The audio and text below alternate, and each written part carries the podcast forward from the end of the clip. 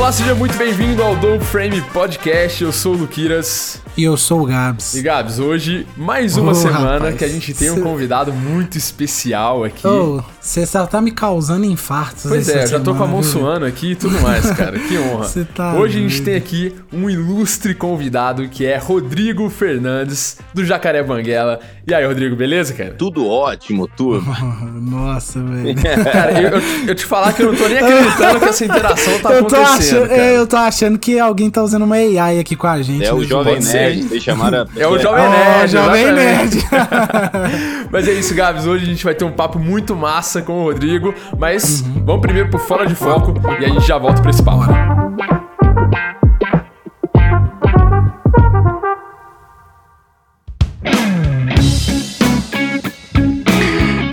Mais uma semana aí no Fora de Foco Opa. do Frame Podcast. Mais uma aí, só nos foquistas. Que honra, hein, cara? Hoje conversando com Rodrigo Fernandes, Jacaré Banguela, Banguela, ou né? então, pra, para os íntimos como a gente, só Banguela. Só banguela. né? Não, você viu a moral, né? Que isso. A galera, vai, a galera vai ver isso aí. O cara que é comediante, cineasta, youtuber, DJ, editor de áudio, Cozinheiro, cara. é cozinheiro, motorista. Porra, velho, na moral, o cara é um cara- artista cara é completo, completo, cara. Apresentador. Não, não falta nada pra esse cara, não, né? Eu tô ansioso pra esse papo pra Não, caralho. também. Mas, ô Gabs, Hum, antes diga. Hum. da gente ir pro papo, né? Vamos ler aí os comentários Oh. da Dope Box da semana Claro. passada e da semana retrasada, porque quando a gente gravou da semana, eh, da semana retrasada, Hum. ainda não tinha saído algumas das perguntas, da- Hum. das respostas aqui na Dope Box. Mas então vamos começar lá de trás, Bora. certo? Isso daí é da Dope Box do episódio 9, do Guile. Que teve mais duas respostas, tá? É, que a pergunta era quem você queria ver aqui na Dope Frame Podcast, né? A Bruna Penedo, a Bruna, pô, né? Não precisa, recusa. É, é, Ó, já é selo, né? Ela já é selo, essa já tá. Exatamente, não precisa nem de apresentações. Ela comentou que ela gostaria de ver o Carlos Saldanha também. Ô, tá fortalecido. Não acaba por aí, não acaba por aí. Ah. A Lúcia também comentou lá que também gostaria de ver o Carlos Saldanha. Não, Luquiras, vamos ter que arrumar o carro Saldanha. Agora, Zé? E Vai agora? ter que ter, cara. Vai ter que. Vai rolar, vai rolar. Não, vai em algum rolar. momento vai rolar. Eu vou ligar pro Cid ver se ele tem um contato dele.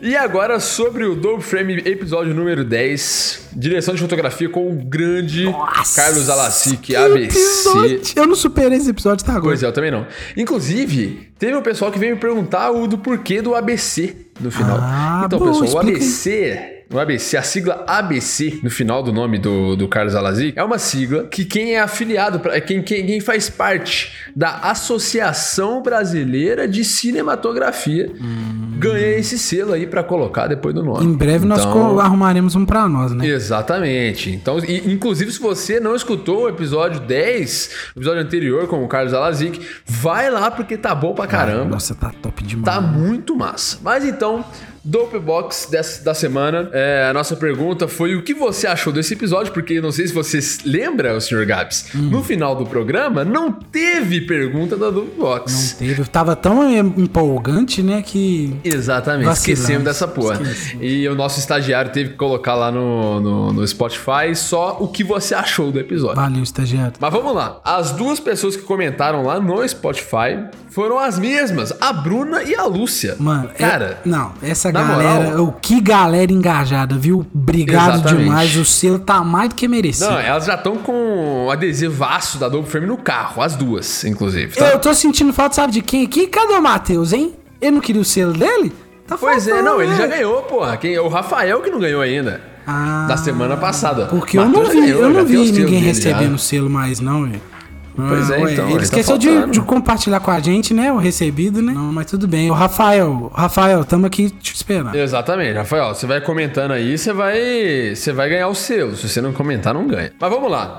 A Bruna comentou no, no Dope Box o seguinte comentário: Excelente esses convidados. Ilha de Ferro é sensacional. E realmente é sensacional. É, sensacional. E a Lúcia comentou várias palminhas, porque a Dopebox permite emoji. Então, Ah. muitas palmas. Viu? Que isso, obrigado, viu, Lúcia? Obrigado, Bruna. E agora Exatamente. eu coloco... Mas, não, mas calma, mas calma, Calma, que mais? isso, cara? Você tá afobado. Não, calma, eu só ia dar um Não- adendo. Não acabou o comentário dela ainda. Não, então vai. vai. Foram várias palmas Ah. e ela disse: Gostei muito, tudo que o Lucas precisava e queria ouvir para dar a largada nessa nova etapa da carreira. E é Que realmente, pra quem não sabe, eu estou de mudança, né? Que isso, Saindo aqui da, Cara, da. Serra da Mantiqueira e voltando para a Serra de Pedra, que Nossa, é São Paulo, essa, né? essa selva aí é boa, eu gosto. Exatamente. Uhum. Então, em breve estarei morando em São Paulo. Muito em breve. E é isso aí. Gabs, dá seu adendo aí. Foi mal, cara. Te cortei. Não, não cortou não. Tava muito mais interessante essa parte aí que eu não sabia, né? não, só ia falar que para os preguiçosos de plantão que não querem colaborar com o nosso trabalho árduo, podem só pôr emojis agora, então. Isso, exato. Entendeu? não precisa Foguinho, tá nem ligado? comentar, cara. Só coloca lá um coração, a gente já vai estar feliz. Muito feliz, exatamente, eu concordo. Um belíssimo adendo, Gabs. Mas, ô Gabs, é isso aí. Chega de ladainha e bora conversar com esse artista, Não, o é, operário da comédia, Rodrigo Fernandes, do Jacaré Banguela. Bora porque tá demais. Tá demais, então Vamos bora. lá então, meu caro.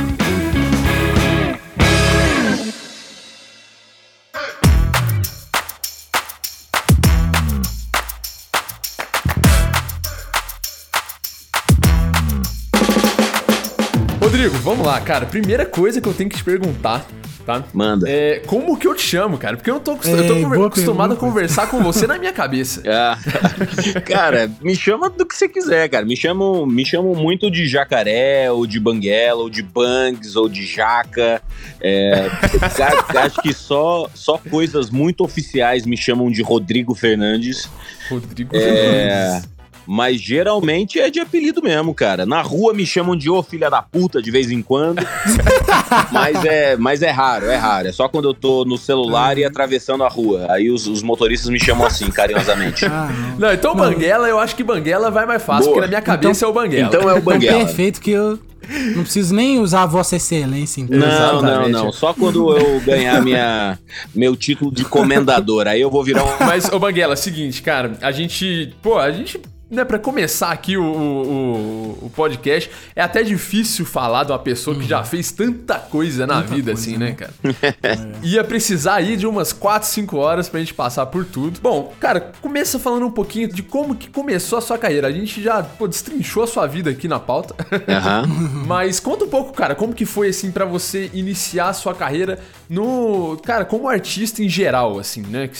Desde quando você saiu da sua cidade, foi fazer faculdade, depois, como que foi esse início, cara? Na verdade, foi antes de eu sair da minha cidade. Começou tudo lá. Eu, eu nasci em Cuiabá, capital do Mato Grosso, mas eu cresci em Sinop, que é uma cidadezinha no interior do Mato Grosso, a, a 500 quilômetros do Mato Grosso, ah, de Cuiabá. E lá, cara, tinha uma balada, que eu lembro quando essa balada chegou na cidade, que era Cantuária, chamava Cantuária. E a filha do dono estudava com meu irmão na escola. E meu irmão já gostava de música, gostava de música eletrônica, mas assim, ouvia, gravava em fita cassete, pedia música na rádio. Antigamente era assim que você fazia uma, uma seleção de músicas. Puta, eu lembro demais disso. De noite você tinha um programa da noite na rádio, você pedia uma música e aí o cara falava assim: essa aqui vai pro Rodrigo Fernandes que pediu essa aqui. E aí você tinha um deck de fita cassete que você segurava o rec, o play e o pause, tudo junto. Aí quando o cara falava, e agora vai, depois da vinheta, aí o cara tocava a vinheta da rádio, aí você soltava o pause, gravava a música toda, aí você apertava o pause de novo. Aí no dia seguinte você pedia mais uma música, aí soltava o pause, e assim que eu e meu irmão a gente começou a, a ganhar dinheiro vendendo fita cassete com seleção de música que as pessoas pediam. Caraca, olha aí. Cara, o cara já começou como editor de som. É, né? Exatamente, cara, olha só. Já. Agora, agora o Spotify roubou meu emprego, cara. Essas, essas tecnologias estão roubando o emprego das pessoas, cara. Yes. Oh, hi, Mr. Rames. I'm Rodrigo Fernandes from Brazil and I would like to talk to you just for a second. Então lá em Sinop a gente já tava trabalhando com música. Aí quando a cantuária chegou é, na cidade, essa amiga do meu irmão me chamou, é, chamou meu irmão para ser o DJ da balada. E aí meu irmão foi ser o DJ da cantuária, assim, era o sonho da vida dele. Tanto que ele é DJ até hoje. Meu irmão é DJ há mais de legal, 30 cara. anos, eu acho. E aí chegou um momento em que ele precisava de um, de um assistente, porque é, tinha um iluminador também da balada. Quando você vai na balada e as luzes piscam de acordo com a música, hoje em dia já deve ter um sistema para fazer isso. Tudo automático, certinho, é, né? uhum. Mas na época eu era o automático.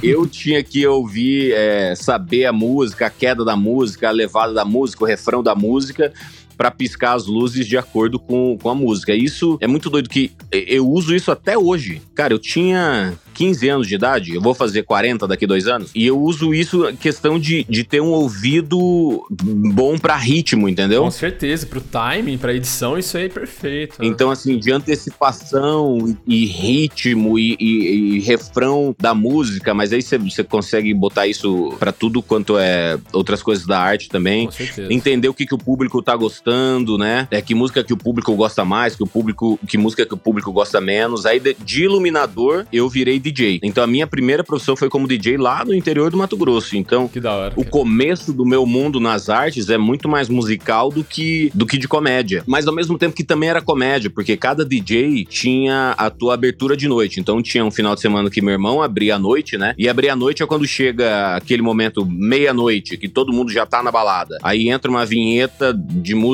da casa. Aqui em São Paulo não rola tanto assim. Eu, eu sei que em outras cidades é mais comum. Então, meu irmão tinha a vinheta de abertura dele e eu tinha a minha. A minha vinheta de abertura já tinha já tinha o, um, um, trecho do Tiririca falando qual é, qual foi, por que que tu tá nessa. Já colocou a zoeira no negócio. Que era da fita do Tiririca, assim, a gente tinha a fita cassete do Tiririca, ele tinha ele falando isso. Então tu cala tua boca, senão bota teus dentes pra dentro. Ele tinha uma, umas frases assim.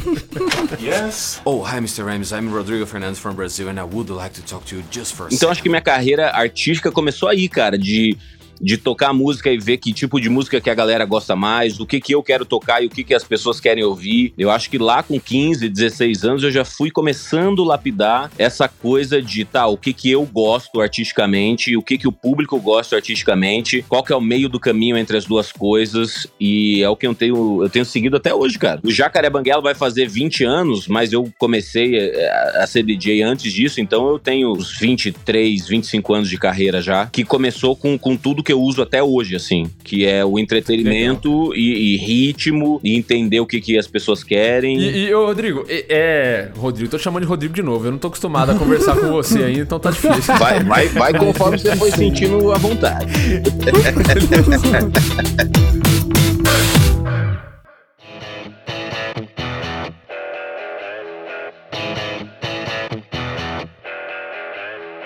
Eu também, cara, cresci numa cidade minúscula, mas minúscula mesmo, Itaiandu, no sul de Minas Gerais, meio do nada. Uhum. Pô, desde quando eu conheci, né, o seu trabalho há muitos, muitos, muitos anos atrás, eu com meu irmão, a gente é muito fã, assim, desde muito tempo. E eu já sabia dessa história e eu sempre via você falando e acompanhando tudo. E isso, cara, era um negócio que ficava muito na minha cabeça. Falava assim, cara, será que dá para eu fazer alguma coisa assim também? Sabe? Tipo, meio que me espelhando, assim. Uhum. Tipo, será que dá pra eu sair de Itaiandu e tentar alguma coisa na, na área da arte mesmo e sei lá, trabalhar com sonho, assim. Pô, sempre quando eu via você falando de Sinop, eu não sabia que era até maior, assim, mas eu me identificava muito, velho. Cara, uma coisa que eu acho que eu tenho até hoje, eu gosto de ter, é de realmente ter uma ignorância sobre muitas coisas. A gente, às vezes, tem uma visão estranha, né, de que a ignorância é uma coisa ruim, né? Mas, ao mesmo tempo, tem aquela frase que a ignorância é uma benção, né? É uma benção, é. E realmente é quando você sabe usar ela como uma benção, né? Tipo, ser uma pessoa ignorante e falar coisas ignorantes, nem, nem nem é um problema se você percebe ou se alguém te fala que o que você disse foi ignorante, você aprende e tal. Não é um orgulho você falar coisas ignorantes, ser corrigido e continuar querendo ser ignorante. Mas na ignorância de carreira, eu acho que isso me ajudou muito, cara, sabe? De ser um, um sonhador de, meu Deus, eu tô aqui em Sinop vendo as coisas acontecerem em São Paulo e no Rio de Janeiro, e eu me vejo muito lá no meio dessa galera fazendo tudo isso. Então essa essa ignorância que também ajuda você ter menos medo, não é que você não tem medo, você tem menos sim, medo sim. de falar, cara, não, eu dou conta sim. Quem tá lá em São Paulo e no Rio de Janeiro são seres humanos igual eu, por que, que eu não dou conta? Sabe? Então acho que essa, essa cabeça um pouco mais interiorana minha, mas não interiorana de pensar pequeno, interiorana de falar assim, ué, se, se o cara é igual eu, e eu sou um Dá ser humano fazer, né? também, então dá pra fazer, ué. Eu acho que é esse pensamento mais simplista de coisas complicadas, né? Que a galera, a galera do interior, eu, eu sinto, os velhos do interior são muito sábios, né? Eles veem a vida de uma Sim. maneira mais simples, a gente que complica a vida. Então acho que eu fui, fui crescendo um pouco com essa com essa cabeça de que de que eu podia fazer tudo e eu não queria saber o caminho. Eu não fui perguntando muito pros outros o que, que eles achavam, qual que era o caminho, porque eu também pensava, porra, se, se as pessoas que eu conheço não estão no caminho que eu quero estar, eles não vão saber me dar as dicas que eu quero. Pô, excelente, cara. Então eu fui, eu fui- eu fui correr atrás do que eu achava que podia ser. E até hoje eu tô. Até, até hoje eu, eu tento manipular essa cabeça, sabe? De às vezes quando eu fico assim, puta, mas será? Será que eu dou conta? Será que eu sei fazer? Será que. Será que será que será? Um monte de que será? Eu falo assim, cara. Porra, olhando pra trás de tudo que eu já fiz, nossa, mas um milhão de coisas eu não sabia fazer. Eu só fiz na, na base da ignorância mesmo. Eu fiz na base de que eu acreditava como era, agora que eu sei como faz, eu tô com medo de fazer, sabe? As coisas assim. Puta, isso é muito real, cara. Isso é muito real. Tem a- até aquela máxima, né? Fake it until you make it, né? Tipo É, mano, cara. Você vai fazendo e é isso aí. É, não pergunta certo, muito né, pros outros, não, cara. Acho que pra mim o maior trunfo é não pergunta muito pros outros, não, cara. Vai fazendo e vai aprendendo o teu jeito de fazer. Às vezes você tá fazendo um jeito mais complicado do que deveria ser feito, mas também você tá entendendo o processo, você tá se descobrindo. Porra, o negócio é ir fazendo Cara, mesmo. isso daí, realmente, na época que eu, que eu tava pra sair de Tenhandu, assim, eu falava, cara, esse cara aqui é tá, tá fazendo, cara. E teve uma, um- uma jornada aí no início, quase que parecida com a minha, de estar numa cidade que é pequena, que não tem acesso, e que todo mundo vai te falar que, ah, pô, difícil, né? Imagina. Você, você daqui de Tenhandu indo pra lá? Não É, mas, isso. mas é uma coisa que eu até, até repostei ontem, porque me marcaram de novo num, num podcast que eu dei entrevista lá em Cuiabá, de um, de um professor de filosofia, e ele falou qual que era seu maior medo, qual que é o seu maior medo, ou não, qual o maior salto que você já, já deu na vida e tal. E eu falava, cara, eu demorei muito tempo pra perceber que é, cada pessoa tem a sua própria régua pra tudo na vida, né? Que Uhum. seja a sua régua moral, que seja a tua régua social, sua régua de medo e de vantagens e tudo mais. E eu acho que na minha carreira eu fui ignorando muito a régua dos outros. Quando você chega pra alguém e fala, cara, tô pensando em fazer essa coisa X aqui. Geralmente, e a gente pergunta pra pessoas que a gente se importa com a opinião, pessoas que são importantes na nossa vida, né? Sim, sim. E aí, eu demorei muito pra perceber que as pessoas medem a gente pela régua delas.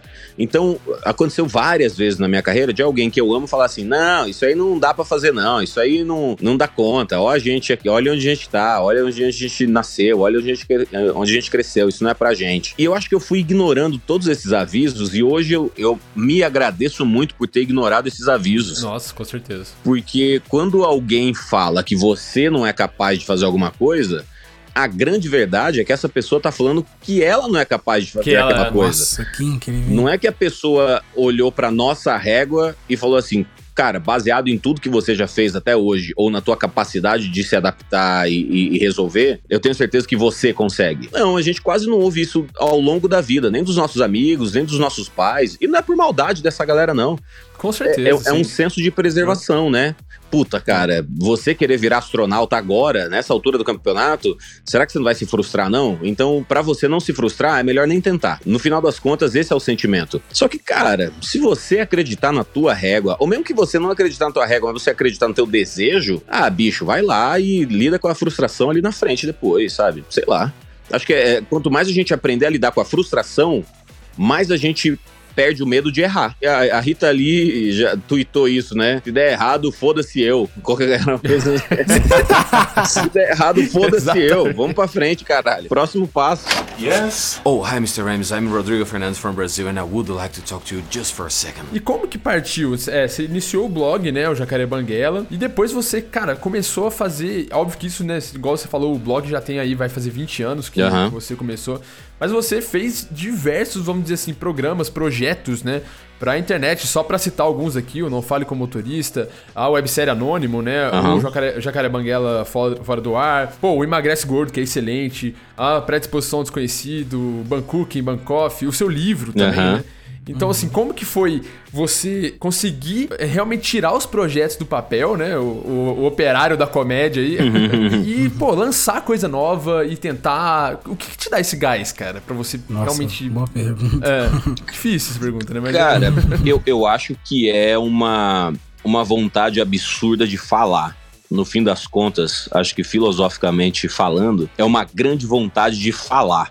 E aí eu vou procurando meios e formatos de falar as coisas que eu quero falar. Eu acho que é, a base do, do artista é isso, né? O artista que Sim. pinta, ele não é que ele é um bom pintor, ele é um cara que ele sabe falar, ele sabe expressar, né? Toda arte é a expressão de alguma coisa, né? A música, né, cara? Você ouve uma música Sim, da Adele, que é a música da Adele, tá falando, meu Deus do céu, tô triste porque eu fui deixada pela pessoa que eu amo. E aí você ouve um- um- uma música sertaneja que fala da mesma coisa. Ah, E a Adele tá lá em Londres, escrevendo as músicas dela. E o, ator, o, cantor sertanejo tá aqui em Piracicaba, escrevendo a música dele. Sim. E esse sentimento é universal de, meu Deus, ou então, quando Elvis canta que aquela música, eu deveria ter te tratado melhor, eu deveria ter Aham. feito tal coisa. E aí você vê que o Bruno Mars faz o sucesso com a mesma coisa, né? Que ele, a música, tem a É. música dele que ele fala, eu deveria ter comprado flores Comprado você. flores, é. aham. É, é a mesma música do Elvis. E aí, quando a Miley Cyrus canta de novo, né? Eu posso comprar flores pra mim, eu posso me levar pra passear. A gente percebe que todas as pessoas estão cantando sobre a mesma coisa e todos são artistas se expressando da forma que eles conseguem. Então, acho que eu fui querendo me expressar das formas que eu fui conseguindo. Então, como DJ, dependia de mim aprender a montar um arquivo de áudio que fosse uma boa abertura de noite e ao mesmo tempo engraçada, porque esse era eu falando. É, eu Sim. acho que no blog, escrevendo, só dependia de mim escrever coisas que representassem o que eu queria falar. Então eu lia muito livro do Luiz Fernando Veríssimo, que eu achava incrível as histórias do Luiz Fernando Veríssimo, cara. E falava assim, nossa, esse cara escreve de uma maneira que, que eu gosto tanto. Aí eu tinha meu blog e eu escrevia o que eu achava que era o máximo que eu poderia fazer parecido com o Luiz Fernando Veríssimo. E aí no, no- no- nos programas de entrevista eu falava, eu via o Jô entrevistando O Jô, a, né? Uhum. a presidente do Hospital Sírio-Libanês de São Paulo e o, o Gari, que é sambista, varrendo o sambódromo todo carnaval. E sendo engraçado com os dois. Eu falava, caramba, então dá pra, dá pra tentar ter uma inteligência grande e fazer as pessoas rirem e ao mesmo tempo se adaptar com alguém que, que não é. Não tem o intelecto do- da presidente do Hospital Sírio-Libanês. E- E não é um demérito, não, que é aquilo de novo, Sim, né? sim. O- as pessoas mais simples têm pensamentos mais simples e talvez vivam até mais felizes assim. São tão válidos quanto qualquer outro. né? Claro, e, e eu digo.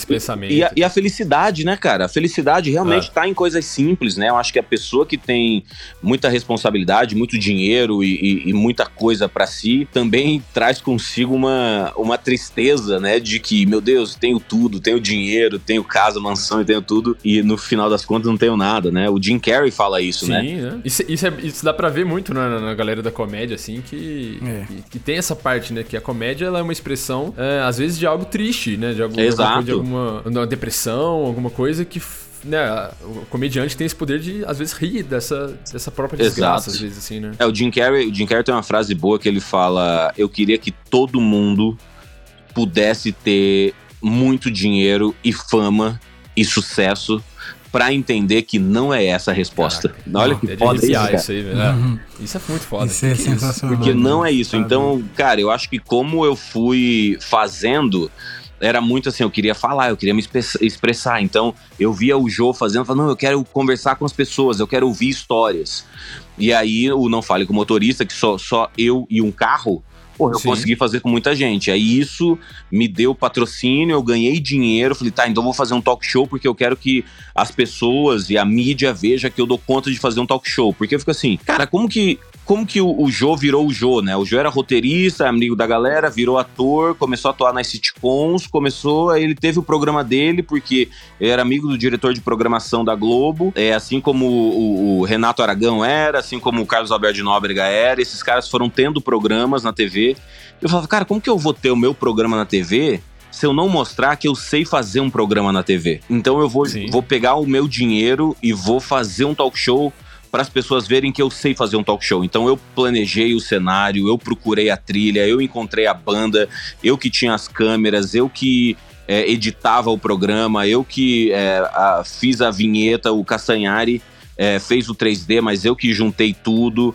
E, e, eu que chamei o Guilherme Briggs, eu que escrevi o Pô, texto. Guilherme Briggs, excelente. Então, assim, cara, tudo eu fui atrás e falei assim: não, eu, eu, eu, vou mostrar que eu sou competente, que eu sei fazer é, isso pra televisão me ver. Cara, a uhum. televisão nunca me viu. a televisão nunca me viu, cara. Assim, a televisão me viu para outras coisas, né? fui fazer o programa da Eliana, fui Eliana, fazer o, é. uhum. o, programa na TNT lá com a Raquel, o Jornal do Meme, fui fazer coisas no Multishow, fui assim. Mas o meu programa eu nunca tive, sabe? O meu programa na televisão eu nunca tive. Mas ao mesmo tempo, cara, em que isso me deixou muito frustrado, é, não me impediu de fazer outras coisas, hoje eu tô aqui dando entrevista para vocês justamente porque eu fiz o meu programa. Então, assim, puta, será que eu tinha que ter feito pra TV? Ou, ou, ou, nessa busca em querer fazer pra TV, eu não construí mais uma parte muito sólida da minha carreira, sabe? Não, com certeza, cara, com certeza. Não, Jacareco, você, tipo assim, pra gente é o exemplo claro de que você é um algoritmo antes do algoritmo existir, porque a sua constância não é não, o cara mostrou que é constância, ele não para, ele não para, ele continua, continua, continua. O algoritmo falou, vamos imitar esse é. cara porque é, é assim que funciona. Esse é, o melhor, esse é o melhor elogio que eu já recebi na vida.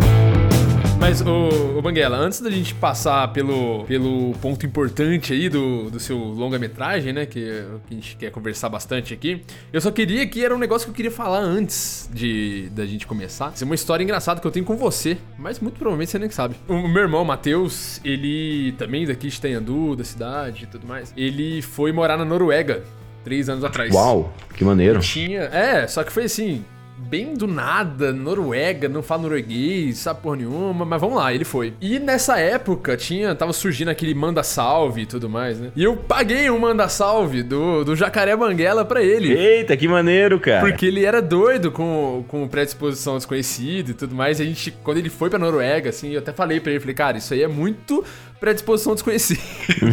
demais, pô, demais. Quando ele chegou lá, eu mandei o seu vídeo lá. Pô, foi muito. Eu tenho até hoje a, a reação dele gravada, assim. De, Porra, que maneiro, velho. doido, assim. Sabe, é. sabe que no Manda Salve, é, eu causei um problema diplomático no Manda Salve logo que eu entrei. porque eu entrei no Manda Salve e aí ele tinha um negócio de você determina quantos por cento do, da arrecadação você quer doar pra. Acho que era a ACD a na Grac, época, né? né? O GRAC, né? Eu fui o primeiro artista a falar 100%.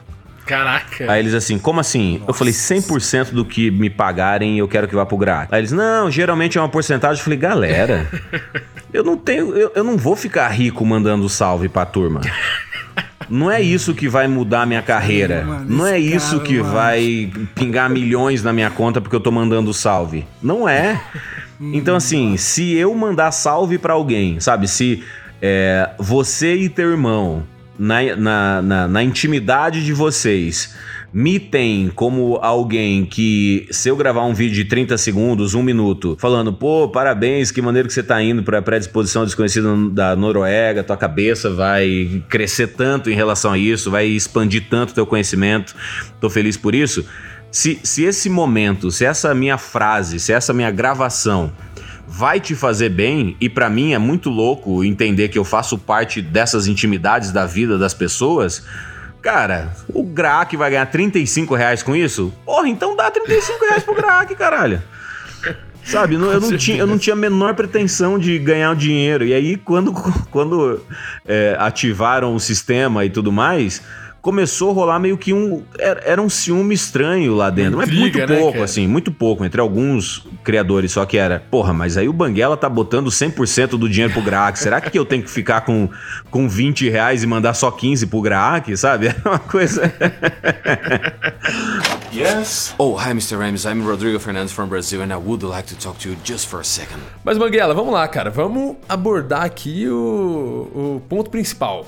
Uhum. Que putz, acho que é uma das suas obras que eu mais admirei, que eu fiquei mais me senti orgulhoso, cara. Olha isso, né? Você nem conhece a pessoa pessoalmente. E se sente orgulhoso de, né? de- Mas- É porque a gente tá acompanhando ele, né? Então parece que, ô meu primo, beleza? Olha como é tá Exatamente. Você fala, pô, o cara vai, vai fazer um filme, né? Começa com a antecipação de tudo mais. Uhum. Todo o início da ideia, quando você foi pra Chicago. E aí você lançou, né? O Second Date, que é o seu primeiro longa-metragem, né, cara? Exatamente. Que é um, um, um longa-metragem de comédia, né? Com uma comédia quase que romântica ali, também pode colocar, né? É, Eu acho que, eu acho que ele entra no- na categoria de comédia romântica. Por mais que não, não, não tenha um romance, É, sim. é, eu acho que ele Pelo é uma comédia né? romântica. Assim, eu, não queria, eu não queria terminar no clichê do. O casal ficou junto depois de tudo. É, Porra, a menina Aham, fudeu sim, a vida sim, do maluco, sim. como que ele fica junto com ela? Só se ele fosse muito otário. o cara tem que ser muito otário pra falar depois. É, não, é verdade. Ela me fudeu e tudo que eu preciso nessa vida é de alguém como ela. Mas, ô Banguela, como que foi, cara? Assim, esse, esse projeto, né, o Second Date, seu filme, ele é um, um projeto, um trabalho, vamos dizer assim, de conclusão de curso Isso. do seu tempo lá na Harold Ramis, né? Isso, chamava como que antes Harold isso? Ramis Film School, agora chama só Second City Film School. E como que foi o processo, cara, de você decidir fazer um longa-metragem de, de trabalho de conclusão de curso, assim? Cara, o processo foi o seguinte: eu tava. é, quando eu entrei no curso, eu mandei um, um, um vídeo de inscrição que eu fico conversando com o Harold Ramis, né? Excelente Esse vídeo é sensacional. Excelente. Imagina a trabalheira pra você selecionar os takes e É, ainda se aham. gravar, né? Cara, eu fiquei. Eu acho que esse foi um trabalho que me, me demorou três meses pra ficar pronto. Nossa. Eu imagino. Porque eu tive a ideia. Cara, baseado no. Lembra que o video show fazia isso direto? O Sim, video show aham, de botava a pessoa pra conversar é. com, com ela mesma e tal. Aí eu falei, tá, quero fazer isso pra mim também. Só que eu não tenho a base da Globo, né? Que deve ter o- a- as falas de todo mundo o tempo todo, desde o início dos tempos. Eu falei, tá bom, então eu quero fazer isso. Aí assisti os filmes todos, baixei os filmes todos. Procurei primeiro a lista de todos os filmes que ele já atuou na vida.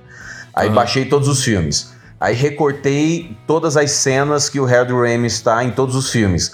Aí eu montei uma tabela Excel com todas as falas dele em todos Nossa. os filmes que ele fez. Aí depois que eu tava com esse banco formado, eu fui montar um- uma história que pudesse conectar com as frases. Aí montei o, o, o filme, o- um vídeo só com, com texto. É, Eu escrevi o texto na tela e, e a frase dele para ver se tudo fazia sentido. Aí corrigi o inglês para ver se, se, se o que ele respondia fazia sentido com o que eu tava perguntando. Aí que eu gravei uma narração só para ver o ritmo. Aí que eu fui pra um fundo verde gravar tudo. Caraca, e trabalhaço de pré-produção aí. É, não, total, assim, deu muito, muito trabalho. E aí eu fui aceito no curso, e aí, cara, durante o curso foi legal, conheci muita gente maneira, conheci muito mais da cultura americana, né, durante o curso. E aí foi chegando no final do curso, a gente tinha que. O trabalho de conclusão era escrever um roteiro de alguma coisa, um roteiro curto de até, de até 15 páginas, e filmar alguma outra coisa de até 15 minutos. Tipo um Então, é, e não podia ser a mesma assim. coisa, não era o roteiro do que você ia filmar. Você precisava escrever Ah, só um roteiro e filmar uma outra coisa. Uhum. Porque às vezes você quer fazer um roteiro sobre viagem no espaço e você não consegue Você não filmar uma viagem no fazer. Uhum. espaço, sabe? Mesmo que você tenha o estúdio ali à tua disposição e tal. É, então você, é, é, é para você treinar a escrita, é um dos trabalhos. E o trabalho é você treinar a tua direção, né? Como que você é, escreve alguma coisa e dirige, por mais simples que ela seja. E aí eu falei, cara, como eu entrei com aquele curta, e eu já tinha feito o audiovisual, já tinha feito a série, né? Já tinha feito Sim, a- sim. a- bastante coisa no audiovisual. Eu falei, eu vou me empurrar longe. Eu vou tentar uma coisa maior. E aí eu escrevi o roteiro de um longa-metragem chamado The Cruise, que é o Cruzeiro. Uhum. É um, é, um, é um cruzeiro de navio. Escrevi esse longa-metragem, que daí é, esse é um longa-metragem gigantesco, assim, que ele, ele é Brasil, Nova York, Argentina e Uruguai. Ele começa nos Estados Unidos, depois ele vem pra América do Sul e aí tem esse cruzeiro todo com uma influencer e um, e um cara que escreve livros. É meio Mas você um não tinha pretensão assim. de, de gravar esse, né? Tenho, não, eu tenho pretensão de gravar esse, mas eu, eu, eu sei Na época, né? Que eu digo. não, na, é, na época eu tava assim, eu vou escrever um filme que eu quero fazer quando eu já estiver sabendo fazer filmes. Ah, Aí eu escrevi esse filme que é pra eu fazer daqui 5, 10 anos, sei lá. Que quando show. eu estiver sabendo fazer filmes e eu conseguir dinheiro pra fazer filmes grandes assim, eu quero fazer esse filme. Esse filme ele não tá esquecido. Ele é um Aham. ele, ele é ele é um filme pro Rodrigo do futuro realizar. Porque eu sei que o Rodrigo do passado e o Rodrigo de atualmente ainda não chegou nesse nível. Mas o dia que chegar, já tem um roteiro pra isso. Excelente. E aí eu escrevi um pra eu filmar. Escrevi um, ao invés de escrever um roteiro de 15 minutos e fazer um curta de 15 minutos, eu escrevi um roteiro de um longa pro futuro e um roteiro de longa pra eu filmar. Caraca, mano. Eu falo assim, cara, eu vim fazer um curso de cinema. Se eu não sair daqui sabendo fazer filme, porra, esse curso não valeu de nada. Total, com certeza. Que Então isso. eu me empurrei muito pra frente. E aí, quando eu comuniquei a galera da sala, eu falei: ó, turma, eu vou fazer um longa-metragem. Quem aqui não. Porque não é, não é exatamente obrigatório você fazer o curto e tal. Eu falei: quem aqui não vai fazer alguma coisa e que toparia me ajudar? Aí, vários amigos ali, amigos e amigas, falaram: ah, eu não vou fazer e ajudo. Então, beleza, eles toparam e a gente foi Que fazer. legal, cara. E, e- e quem participou na parte técnica, assim, por exemplo, foi todo mundo da, da escola? Não, não. né? Algumas pessoas da- do curso e indicação de amigos do curso também. Ah, tá. Pra fazer. Por exemplo, o meu diretor de fotografia do filme, eu convidei o meu professor de direção de fotografia. Pô, que doido, cara. E aí a galera do curso, meus colegas de curso, piraram quando souberam da notícia. Falaram assim, mas porra, peraí. Você convidou o professor pra ser o diretor de fotografia? Eu falei, gente, mas é é o melhor diretor de fotografia que eu conheço e tenho acesso. Excelente, né? E a fotografia ficou excelente. Eu falei assim, mas podia, é, podia convidar o professor? Eu falei, sei lá, ninguém me falou que não podia. De novo, a ignorância sendo minha amiga, sabe? Aham. É, não quero saber do- do- do- dos limites e dos padrões. Eu quero seguir o que eu quero seguir, o que eu acho. Alguém ali na frente podia falar, ó, não pode chamar o professor. Tá bom, mas- primeiro eu chamo, depois eu descubro se não pode. Nossa, Rodrigo, eu achei, tipo, essa a sua iniciativa de ir lá estudar de uma humildade, cara, porque se você.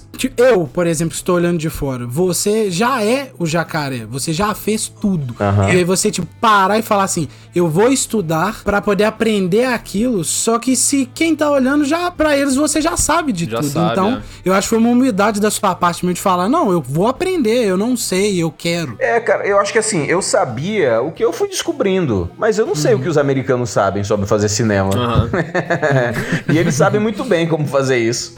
Yes? Oh, hi, Mr. Rames. I'm Rodrigo Fernandes from Brazil, and I would like to talk to you just for a O second. meu ponto de virada dentro da minha cabeça foi assim, cara, eu tô fazendo internet, as coisas estão dando certo, é, já fui processado, já fui cancelado. Já foi cancelado. É, já tanta coisa tá acontecendo na minha carreira que eu não, eu não tô vendo muita perspectiva de futuro. Eu, eu tive, já tive depressão, já tive burnout, já viajei patrocinado, já- coisas que eu vejo comediantes e, e influencers fazendo hoje, eu já tinha feito há muito tempo, cara, viveu, sabe? É, é- E eu fiquei assim, cara, então é, é o loop disso, sabe? É, é- é continuar fazendo um pouco do que eu quero e um pouco do que o público quer pra ter uma relevância, né? Uma palavra estranha, né?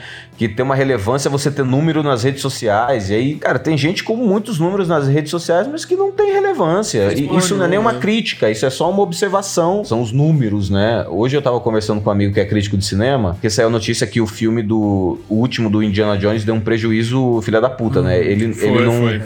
Ele não deu de bilheteria nem o quanto ele custou. E, e para um filme dar lucro, ele tem que ser o dobro do que ele custou, né? Porque tem um puta dinheiro de investimento de marketing, Marketing, divulgação e tal. Então, assim, o Indiana Jones não fez nem o dinheiro que ele custou. Então ele é um puta prejuízo. Mas, cara, aí o meu comentário foi: porra, um monte de filme que, que deu prejuízo. é, virou clássico depois, cara. Sim. É, vários filmes, como o, o- aquele do Scorsese, o, do, o Rei da Comédia, com o Robert De Niro. Ah, sim. Ele foi uma merda, cara, quando ele foi lançado. Ele foi o flop do ano. Mas ele é um clássico. O Rei da Comédia é um clássico. O Taxi Driver, eu não sei se ele foi grandioso quando ele lançou. Sabe, Não, tem no alguns filmes assim não. que não foram sucesso, mas que hoje fazem parte do- do- da cultura do cinema mundial. Então eu fiquei assim, cara, que, que... aí eu tava conversando com esse meu amigo sobre, bicho, que papo é esse de. O, o, o novo crítico de cinema, né? O crítico influencer é, fazendo uma puta um puta post sobre, olha só, o Indiana Jones não deu o dinheiro que era pra ter dado, então ele, o filme é uma merda. Não, É, cara, o filme é fracasso. incrível. Ele só não deu o dinheiro que tinha que ter dado. uma coisa não tem a ver com a outra. Isso é problema de quem pagou pelo filme, não é um problema nosso. Então eu, eu, eu fico um pouco assim, cara, eu quero. Eu não tenho os números que hoje em dia a internet vai me valorizar se eu tivesse grandes números. Mas, cara, é isso. Ano que vem o Jacaré Banguela completa 20 anos. Eu acho que minha relevância tá aí, sabe? Eu ainda tô Com fazendo certeza, coisa. Tem muita coisa que eu tô trabalhando agora. Eu- cara, eu acho que eu tô nos quatro documentários que, que eu tô trabalhando. E amanhã vai ter uma reunião muito boa de um longa-metragem. Eu tive uma outra reunião muito boa esse ano de um longa-metragem, de um outro longa-metragem que eu vou escrever e dirigir aqui no Caraca. Brasil. É, semana que vem, é, acho que é semana que vem, é, no final da semana que vem, eu vou pra Cuiabá atuar num filme que tá sendo gravado lá com um elenco é, nacional, assim, e aí eu conheço o diretor e falei com ele e entrei pro elenco. Então, assim, cara, eu acho que os 20 anos estão chegando. é, eu não parei de fazer as coisas, só, só tô deixando de colocar minha cara em tudo. Eu tô produzindo Aham. outras coisas por trás. E, e eu acho que isso que faz eu, eu continuar, assim. é, quando eu fui estudar cinema, o meu ponto era: tá bom, eu não, eu não me vejo mais na internet de hoje, né? Isso em 2018. Eu não me vejo mais na internet de hoje. Eu acho que os esforços que eu quero fazer para continuar produzindo não é para ter os resultados que a internet quer, sabe? A internet quer muitos números, a internet quer que eu entreviste só celebridades ao invés de pessoas legais. Porra, então não é isso que eu quero fazer. Então eu já não tô me conectando mais com o que me fez famoso. Eu quero me ver ali no futuro fazendo o que eu quero fazer. E como que eu, como que eu me vejo com 60 anos? Como que eu me vejo com 80 anos? Fazendo o quê? E aí foi quando me deu o estalo. Porra, se eu produzo tanto pra internet semanalmente, o dia que eu aprender a fazer um filme por ano, cara, vai ser só eu e o Woody Allen.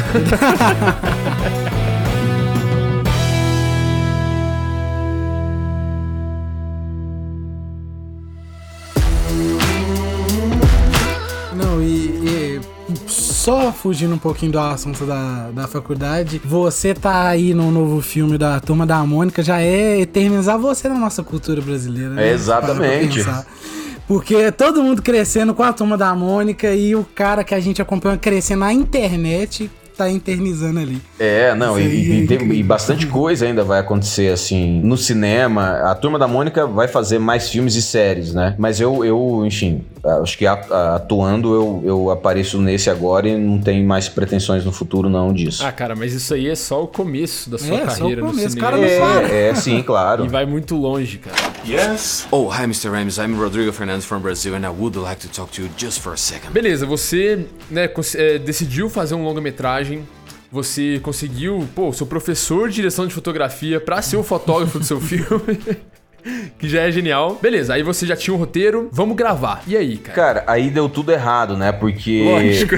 eu juntei o dinheiro no começo do ano pra rodar em abril. A gente ia rodar, em abril. Tinha um elenco todo, eu já tinha rodado mais cenas, inclusive tem umas, foto, umas fotos de making off que eram outros atores como protagonistas. E veio o Covid, né? Isso era 2020. ainda então, isso, é março veio o Covid, a gente ia rodar em abril. Então, em abril, ninguém, mais- os atores é, pularam fora. A atriz é, era canadense, estava nos Estados Unidos, ela voltou pro Canadá Uhum. é, com a família, porque tava rolando Covid, ia fechar a fronteira. O ator ficou com medo, porque tinha muita gente morrendo e transmitia pelo ar e tal, e como que vai ser isso. Então ele pulou fora também, só que eu já tinha tanto pego o dinheiro, né, como eu fiz a vaquinha virtual, O financiamento coletivo, é, né? o financiamento coletivo. E eu já tinha mandado esse dinheiro para os Estados Unidos. Então já tinha, per- já tinha perdido dinheiro de transferência. Na conversão, né? Se eu mandasse dinheiro de volta pro Brasil para devolver para as pessoas, eu ia ter que arranjar um dinheiro que eu não tinha para poder pagar as pessoas. Então, Nossa. cara, eu tinha que fazer esse filme, não tinha como não fazer. E aí, conversando com os meus colegas de classe, né, que eles estavam todos envolvidos, tá, o que, que o sindicato dos atores recomenda para filmes independentes é, durante o Covid? Que com a greve que tá tendo hoje, né, a greve é para os grandes estúdios, né, os estúdios sim. independentes, as produções independentes ainda estão fazendo Continua, é, continuam fazendo. Então, é, o sindicato é, tem sempre recomendações para os produtores independentes. Eles falaram: ó, todo mundo de luva, máscara, face shield e, e álcool em gel, e é isso, e só os atores sem máscara, mas quando deu corte, os atores botam a máscara. Aí tinha um spray, tipo um, um lisol, assim, de, de mata bactéria, sabe? Que tinha que ficar passando também no, no ambiente. E eu falei, cara, então vamos seguir o que o sindicato tá falando e vamos tocar esse projeto. E aí a equipe técnica, né, os meus colegas de, de, de escola toparam, mas os atores falaram, porra, não, pra gente não dá, pra gente é arriscado, a menina não ia voltar do, do Canadá, o cara os pais dele estavam em, ca- em casa e eram velhinhos. Aí ele falou, cara, se eu for pro set, pegar essa merda, voltar pra casa e matar meus pais, é, eu vou me culpar pra sempre. Eu falei, não, tá certo e tal. E aí alguém me falou, cara, por que, que você não atua? Caraca, não era pra você ser o personagem Não, principal, então? Caraca, Não, não, em nenhum momento.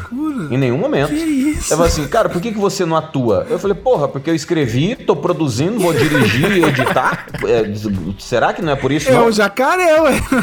É o operário aí, pô. Aí eu falei, bom, já que eu não, não- eu não consigo, eu não vou conseguir devolver esse dinheiro, eu vou tocar esse projeto. Aí beleza, vamos começar a chamar outras atrizes então, fazer convite. Aí, cara, comecei a fazer convite, convite, convite, convite, todo mundo com medo do, do, do vírus. Aí a- teve uma menina que topou, depois ela falou, ah, eu topei, mas meus pais não deixaram eu fazer. Dois dias antes, cara. Aí eu falei, puta Nossa. que pariu, cara. Aí a gente empurrou pra abril. Aí eu falei, ó, junho, a gente tem que começar a rodar em junho, porque eu tô com esse dinheiro da galera.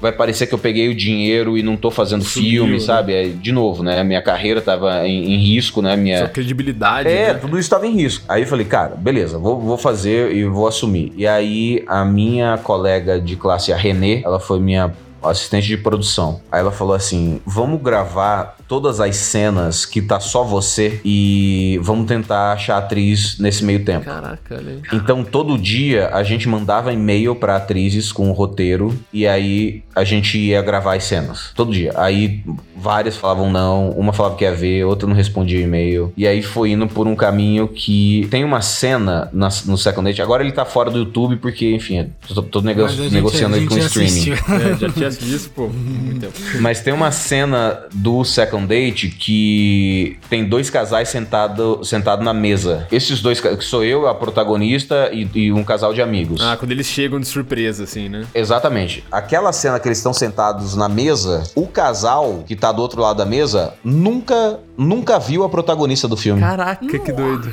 Eu gravei um lado da mesa inteira, porque o meu amigo ia voltar pra Los Angeles e a, e a outra amiga, Sara, ia viajar com o marido, e eu ainda não tinha a atriz principal. Então a gente gravou todas as cenas deles, e aí quando a gente arranjou a atriz principal, 10 dias depois, eu gravei o outro lado da mesa. Caraca, que legal, velho. Então você assiste, parece que tá tudo acontecendo ao mesmo tempo, mas não. É, não, nem percebe. Ele, é, a- eles nunca se viram na vida.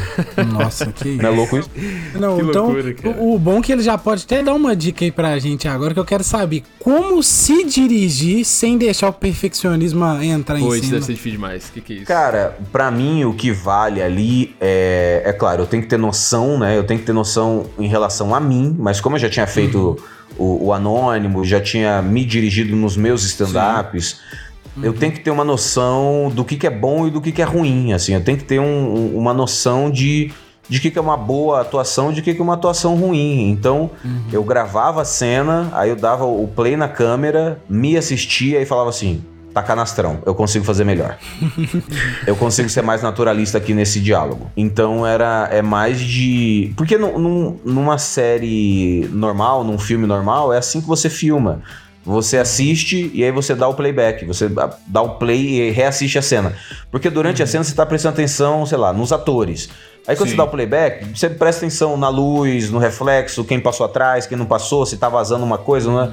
Então é comum você assistir o playback. Então eu só tava, eu continuei seguindo o mesmo padrão de assistir e depois dar o play e, e assistir de novo. E aí quando eu me reassisti, eu falava, não tá bom, vou- vamos fazer de novo. Yes? Oh, hi, Mr. Rames. I'm Rodrigo Fernandez from Brazil, and I would like to talk to you just for a second. Eu, eu anotei aqui uns easter eggs, vamos dizer assim, do Banguela Verso. Manda. Oh, ele caprichou. Que é o que mais tem. Vamos ver se você pegou todos mesmo. Aí, É, eu, vamos eu ver. não sei se eu peguei todos. Vamos ver. Vamos lá, vamos lá. O vendedor da loja vendendo air fryer. Na hora que você vê aquilo, você já lembra. Não, na verdade ele não tá vendendo air fryer, ele quer comprar uma air fryer. Ele acabou de Ele descobrir air fryer. A mulher dele, Exatamente. A mulher É. dele fala assim, ele fala, eu tô no meu segundo casamento. Em todo casamento eu aprendo uma coisa nova. Sabe o que que eu aprendi nesse novo? Aí o cara fala, o quê? Air fryer. Air fryer. Tem uma piada que eu já vi em algum outro lugar, se você contando, que é a piada de até o cabelo tá te deixando. É, é, cara, essa foi uma piada. Eu não sei se essa piada é minha ou do Fábio Mantonelli, que é meu amigo lá de Chicago, que depois ele fez até curso de roteiro comigo. É um brasileiro que mora lá. Eu não sei se eu que, que já botei essa piada no roteiro ou foi uma piada dele que eu achei demais e coloquei também. Mas sim, E é faz demais parte do Banguela? Verso. é, com certeza. A tequila é o rimador, pô, aparecendo. É, claro. Com certeza, isso daí não poderia faltar. Claro. É uma coisa que não faz parte do Banguela Verso, mais ou menos, mas que na hora que você vê é inegável, mas é que é a- o Rafinha Bastos e a esposa dele, né? Sim, que na época sim. não era esposa ainda, imagina, né? Sim, é, sim. E também a piada do final, pô. Qual? Que eu acho que fecha, amarra tudo, né? Que quem se interessaria por um livro de date ruim, né, cara? É, exatamente. Esse ele matou. é, né? mas, mas tem, tem mais aí. Acho que você perdeu uns outros dois também. Putz, então fala aí, pô. Quando. Quando ele pede pra tocar uma música romântica, toca a música Whoa, whoa, yeah, yeah, Without you, I won't leave. Que é a música do Jeremias José do Nascimento. ei, ei, ei, ei, sem você não viverei.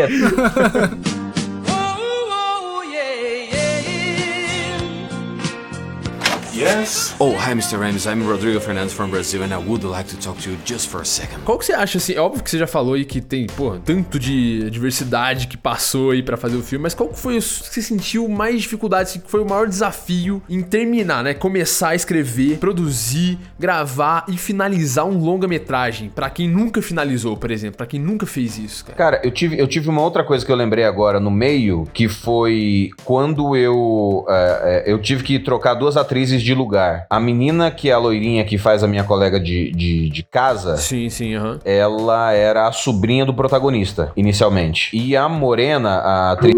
Opa, eu acho que caiu aqui o, o, o Banguela caiu. Tomara que ele não esteja falando infinito e achar que tá gravando ainda. Nossa, por favor. Isso é sacanagem? Oi. Aí, agora voltou. Caralho, falei coisa pra caralho aqui no silêncio, seus filhos da puta. velho. Nossa, a fudendo, gente ficou sério, falando velho. isso agora. Caralho, pô, Que fiz um merda, discurso aqui, me emocionei, chorei. Ah, não, cara. Minha voz ficou toda trêmula. Porra, ele ainda falou. Ele falou assim, Aposto que tomara que ele não a esteja falando sozinho. Por isso que eu já mandei a mensagem na hora que Fiquei, caiu. pô, você mandou uma mensagem aqui há quatro minutos atrás que eu tô falando sozinho aqui, eu não percebi a mensagem não. Ah, nem fudendo, né? Isso não é possível, cara.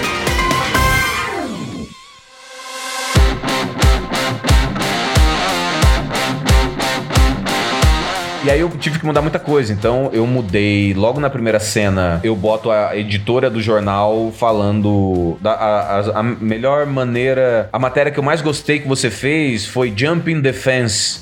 The Ah, Brazilian Way of Cheating. Então eu botei umas coisas tipo assim, ah, aqui tá explicando que ele é um brasileiro que fala, fala mas o que, que é isso? Que a, a vaca foi pro brejo. Como assim? O que, que brejo significa a vaca, a, a vaca foi pro brejo? E aí eu explico pra ela, imagina como é difícil conseguir tirar uma vaca do brejo. Fala, ah, entendi. então assim, como que eu conto pro público que eu sou americano, que eu sou brasileiro sem usar palavras? Sim, sim. Então acho que esse era o meu desafio como roteirista. É, tem, um- tem uma piada lá no meio do filme que eu tive que. Eu demorei um tempo na piada, porque ela tinha que fazer sentido em português e em inglês, que é o papai e mamãe. Ah, o Missionary lá, né? É, que a menina fala. Então, pra quem não, não ficou casado nos últimos 18 anos, ninguém transa mais fazendo papai e mamãe, que é a missionary. Aí eu falo, por que não? Se, se é seguro e eficaz como o papais e mamães, porque ele tinha que fazer sentido, porque é seguro e eficaz como uma missão missionária. Nossa, isso aí foi demais, né? Então, assim, era uma piada que eu tive que pensar ela em dois idiomas, pra, pra- já pensando na legenda disso, entendeu? Yes? Oh, hi, Mr. Rames. I'm Rodrigo Fernandes from Brazil and I would like to talk to you just for a E second. tem alguma coisa que você acha que você faria diferente? Ou alguma coisa que você aprendeu muito pra fazer diferente no próximo? Sim, que eu já tô, inclusive, aplicando nos próximos filmes. Tem uma coisa, tem, tem um, um- um problema que aconteceu, foi o seguinte. Quando eu terminei de filmar o Second Date, e eu tava em processo de edição ainda, eu comecei a escrever o meu segundo filme, que é o Rushed Submission, que ainda não lançou. Porque, enfim, a produtora tem um milhão de questões lá, americana, e não lançou ainda. Então, eu filmei a, a primeira metade do Rushed Submission em novembro de 2020, em dezembro de 2020. E eu voltei pra Chicago, finalizei o Second Date, lancei o Second Date. Quando eu lancei o Second Date, eu, eu vi coisas que eu não tinha visto no roteiro do, do Rushed, porque eu não tinha finalizado o Second Date e aprendido com o processo total do filme, entendeu? Sim, sim. Não é que eu terminei o filme, olhei pra ele pronto e falei, tá, o que que eu vacilei aqui que eu não posso vacilar no próximo filme? Então, metade do Rushed tem erros que também tem no Second Date, por vacilo meu. Então, os dois filmes estão com 73, 75 minutos. E um filme de comédia geralmente tem 95. Então, assim, esses 20 minutos eu achei que estavam no roteiro, mas não estavam. Então, coisas que eu aprendi. Eu tenho que escrever mais cenas. É melhor, é melhor que eu tenha 100 minutos de filme e eu tenha Pra que cortar cortar depois, 5 né? do que eu dar ritmo pro filme ele ficar com 75 e eu perder 20, entendeu? Aham. Então, acho que a minha maior lição foi essa. Quando eu tô escrevendo roteiros, agora eu já também escrevo roteiros de 110 páginas pra tentar virar 95, entendeu? Porque eu sei que tem cena que, que o ritmo do diálogo na cena vai ser maior do que a contagem de número de páginas, né? Porque a base do cinema, pra quem Um tá ouvindo e página ainda não aí, consegue e ainda não entende, é cada página é um minuto. Essa é a contagem média. Só que o meu roteiro do Second Date, que tem mais de 73 minutos, ou tem mais de 73 páginas, deu 73 minutos de filme. Então, eu comecei a escrever agora com 110 minutos, 110 páginas, mas mais do que isso, eu tento fazer 80, 90 cenas. Sim, pra já ter essa gordura, assim, né? Exatamente. Então, é- não é nem contagem de página, é contagem de cena. Porque quando você tá com as câmeras ali filmando aquela cena, às vezes os atores trazem algum improviso que a- a- aquela gravação já cresce, entendeu? Aham, sim. Então, às vezes, eu consigo é, criar uma gordura na filmagem. E aí, na edição, quando eu der ritmo, essa gordura vai, vai me servir. Pô, excelente. É legal ter, ter essa visão de já, já antecipar isso, né, cara? É, Porque pra, pra realmente fazer a não é um negócio que a gente Porque aí, quando- às vezes vai chegar no dia de gravação e uma cena vai cair. Sim. Como aconteceu no. Rushed. No Rushed a gente tinha um tempo limitado pra gravar na casa. Então, puta, ou a gente grava nesses dias que a gente tem ou não dá. Então, chegava no fim do dia, tava todo mundo exausto. Puta, vamos empurrar essa cena pro último dia. Então, eu deixei uma diária livre já. Isso, isso é uma outra coisa que eu aprendi também. Beleza, vão ser quantas diárias? Você pega e decupa o roteiro. Você fala, ó, decupei o roteiro do longa, a gente vai conseguir gravar isso aqui em três semanas. Eu já falo, beleza, então vamos reservar aí quatro semanas pros atores. Vamos deixar aí mais quatro, cinco diárias reservadas. Se a gente acabar o filme em menos tempo, beleza. Se eu tiver que ficar empurrando cena pra frente porque não deu pra gravar hoje, eu tenho quatro dias pra empurrar cena e gravar depois, entendeu? Não, excelente, caraca. Isso já é, é de quem realmente já passou por uma produção e sofreu com alguma coisa assim, né? É, velho, porque é isso, você vai gravar e aquele negócio, ah, ligou alguém com a furadeira no prédio do lado. Cara, você tá perdendo tempo, bicho. Aí beleza, fez um plano. Você vai mudar o plano, vai mudar a câmera de lugar, vai fazer um plano aberto, vai fazer um movimento de câmera. Cara, você tem que reconfigurar a luz, velho. Tem que Sim, reconfigurar a luz. Então, nessa de reconfigurar a luz, quando você pensa, ó, eu tenho quatro. Geralmente, o cinema grava quatro ou cinco cenas por dia. Esse, esse é a média. Quatro, cinco cenas por dia. É, por que tão poucas cenas por dia?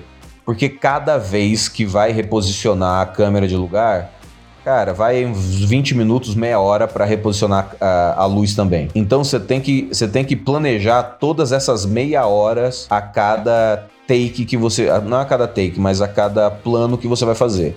É um plano e contraplano? Beleza. Demorou ali uma hora para fazer a luz geral. Fez um plano. Vamos fazer o contraplano. Meia hora para reposicionar as câmeras, cara. Nossa, e luz. Então você pega você essas tá meia horas todas isso- o tempo todo até o fim do dia. Cara, você perdeu quantas horas? Você perdeu quatro horas de reposicionamento de. E não é- você não perdeu. É o tempo que se gasta para você ter um- uma qualidade muito boa. Faz parte do trabalho. Faz parte do, do, do- do trabalho. né? É, e se você não leva isso em consideração, você tá fudido total, né? Cara, pra você ter uma ideia, novela. Chuta aí, quanta- quantas cenas você acha que na novela grava por dia? Caraca, novela num ritmo insano, umas 10, 15? Cara, novela grava 20 cenas por dia. Nossa. Cinema grava 4. É, é outro ritmo, com certeza. É outro ritmo. Então, eu até tenho uma amiga que ela é autora de novela na, na Globo. Eu encontrei com ela mês passado. Eu falei pra ela: pô, não, não- o roteirista pode indicar ator? Ela falou: pode, indicar pode. Vai fazer teste, ver se passa pela produção e tal. Ela falou: por quê? Eu falei: eu queria fazer uma novela. Ela falou: Banguela, mas você tá fazendo filme, você tá escrevendo e produzindo coisas, que você quer fazer cara, novela? né? Eu falei: eu quero aprender como que os caras filmam 20 cenas por dia. É, que deve ser um negócio aí, surreal. viu? O cara é visionário mesmo. Eu quero entender como é que os caras fazem 20 cenas por dia, porque se eu conseguir subir de quatro cenas para oito cenas por dia, eu consigo rodar um longa-metragem em menos tempo. Então, Menos menos, tempo, mais de produção, barato. ele fica mais barato. Eu consigo fazer mais filmes assim. Ó, excelente, caraca. Que isso. Eu já posso dizer aqui agora que ele é um destruidor de um famoso ditado que quem faz tudo não faz nada direito. O cara faz tudo e faz tudo direito.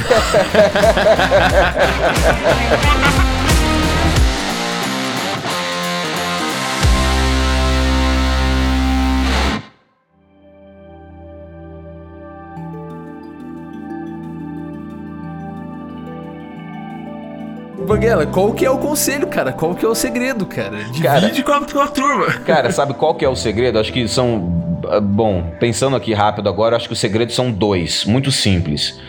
Um é agenda. Tem que ter agenda de compromisso, cara. Agenda, pega a agenda do teu celular e, e, a- e mo- ah, reserva teus compromissos por horário ali, velho. Bloqueia a tua agenda. Bota. é, quando você vai conversar com alguém, faz um planejamento de tempo. Bota na agenda e todo dia você acorda e olha pra agenda. O que que tem que fazer hoje? Vai dando um passinho de cada vez. Às vezes a gente se perde. no, Puta, caralho, eu tenho um milhão de coisas pra fazer. Organiza, organiza o tempo e dá para as coisas dão, as coisas podem ser feitas. E assim, organizar seu tempo pra tem dias é, e não tem um dia certo, porque depende das coisas que eu tenho que fazer. Tem dias que eu tô sem ter o que fazer o dia inteiro. Eu não tenho uma reunião, não tenho um compromisso, não tenho. Tem coisas que eu tenho que escrever. Mas aí eu já explico isso no segundo, no- na segunda coisa, mas ainda tô na primeira. Cara, tem dias que eu tenho coisa pra fazer, mas só- que só dependem de mim. Eu não tenho que. Que é isso? Não tem reunião, não tem nada pra fazer. Cara, eu abro o YouTube e aí eu fico vendo é, vídeos de roteiro, como escrever um roteiro melhor, como filmar uma cena melhor. Olha só a, a- a visão desse diretor, olha só a visão desse diretor de fotografia, olha só essa dica de roteiro, olha só essa dica de direção de atores. Olha... Eu passo o dia estudando, velho. O dia que eu tô livre, eu passo o dia estudando, porque no momento certo eu vou precisar usar isso. Olha esse efeito especial como é feito, olha esse efeito prático como é feito. Então, durante o meu dia, se eu não tô fazendo nada de trabalho, eu tô estudando. Eu não paro de estudar. Adquirindo conhecimento, né, cara? Exatamente, porque eu, em algum momento eu vou usar isso, ou isso fica guardado na minha cabeça pra eu lembrar ali na frente depois. Não, eu já vi, eu já tenho referência de alguma coisa, é melhorando o meu input, né? Melhorando a qualidade Sim, do input, eu talvez consiga melhorar a qualidade do output. Então, quanto mais conhecimento eu botar ali na minha cabeça, talvez o resultado final do que eu faça seja melhor. Então, isso é, é- é a, a primeira coisa, que é organizar o seu dia. Então, são três, porque esse aqui já, é- já, já é a segunda, né? A primeira, organizar o dia. A segunda é, quando você tiver tempo livre, é, estude. E a terceira é a mais importante. Você tem que ter um tempo livre pra não fazer nem trabalho nem estudar, cara. Fazer porra nenhuma, né? Você precisa de um tempo pra fazer porra nenhuma, bicho. Você é precisa, senão é impossível aguentar a vida, cara. É impossível suportar a vida, cara. Não, a gente não é máquina. Tanto que essa é a grande merda do algoritmo. O algoritmo pensa como máquina. A gente não é.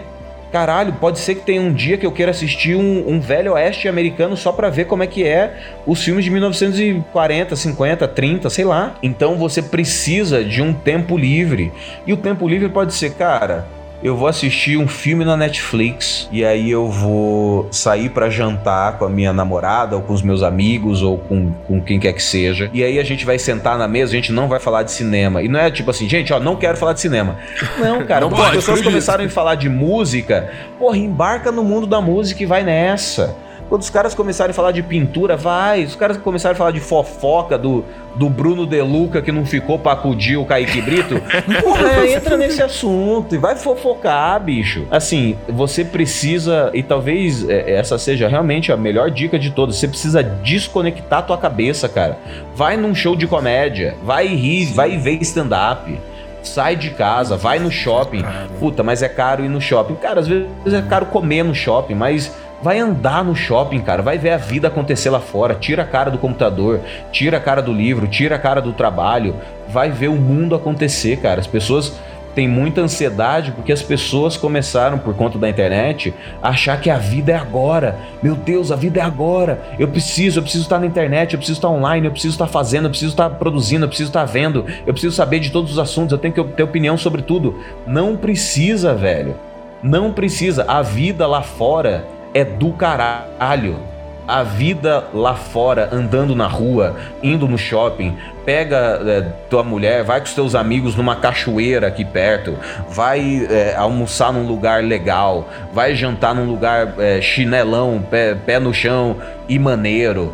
Porra, vai dar risada, vai viver a vida, velho. E aí você volta e trabalha. A vida é longa, cara. A, a conta é essa. É, é- é- é- é simples, todo mundo pode fazer essa conta em casa. A conta é, pega a idade que teu avô faleceu, avô, ah, naturalmente, né? Idoso, né? Não, meu avô faleceu com com, com 20 anos no acidente de carro. Porra, aí não conta, caralho. com qual idade seu, os, seus, os seus antigos faleceram? Faz a conta, cara. Qual que é a média de, de idade que as pessoas na tua família morrem? De velho? Cara, qual que é a metade disso? Você já chegou na metade? Porra, então tem o restante da vida para viver. A gente é jovem pra caralho, tem tempo. A gente só tem que organizar o tempo, lidar com a ansiedade e aprender um pouquinho mais hoje, um pouquinho mais amanhã. E aí depois de amanhã, cara, você não precisa, não precisa aprender porra nenhuma. Depois de amanhã, vive a porra da vida. Então, primeira dica, já nem lembro qual era a primeira dica. agenda, agenda, agenda, agenda. Agenda, primeira dica, agenda.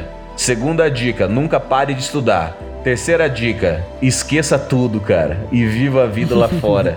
Viva, não deixa de ver o sol se pondo, não. Não deixa de ver o sol nascendo, não. Não deixa de ir pro meio da natureza e ver a natureza. Não deixe, cara. Não deixe. A gente é bicho, a gente é animal selvagem. A gente tá conectado com a natureza. Esse negócio de prédio, carro, moto, bicicleta, por acaso a gente inventou tudo isso. Mas a, a nossa conexão ainda é com a natureza, cara. Para entender a relação das pessoas, para escrever um bom roteiro, Cara, para escrever um bom roteiro, vai no shopping, senta na praça da alimentação e fica vendo como que as pessoas interagem entre si. Como que é, é, um trio de, de, vendedores de loja conversam e dão risada no, no, na praça de alimentação e como vendedores adultos conversam. Só isso já é diferente o casal jovem que tá com roupa de escola ali conversando, um casal adulto que, que tá ali, ou, ou pessoas que claramente são de fora da cidade estão sentadas ali também. Você quer viver de cinema, quer viver de arte? Vai ver a vida. É isso. A Adele escreveu uma música de amor e o, o Cristiano e Zé Neto e Cristiano fazerem também e as duas músicas se conectarem. Porra, é porque tem alguma coisa aí acima de convenções culturais tem uma coisa que conecta o ser humano, que é muito mais filosófico e, e espiritual, talvez, do que racional. Isso tá tudo na vida offline, não tá no computador, não. Nossa, tô até arrepiado, Nossa. cara. oh, além de tudo, o cara é psicólogo e coach ainda, velho. Eu, eu não sei aonde que ele ia fazer esse terceiro conselho dele. Né? Pois é, cara. Pô, excelente.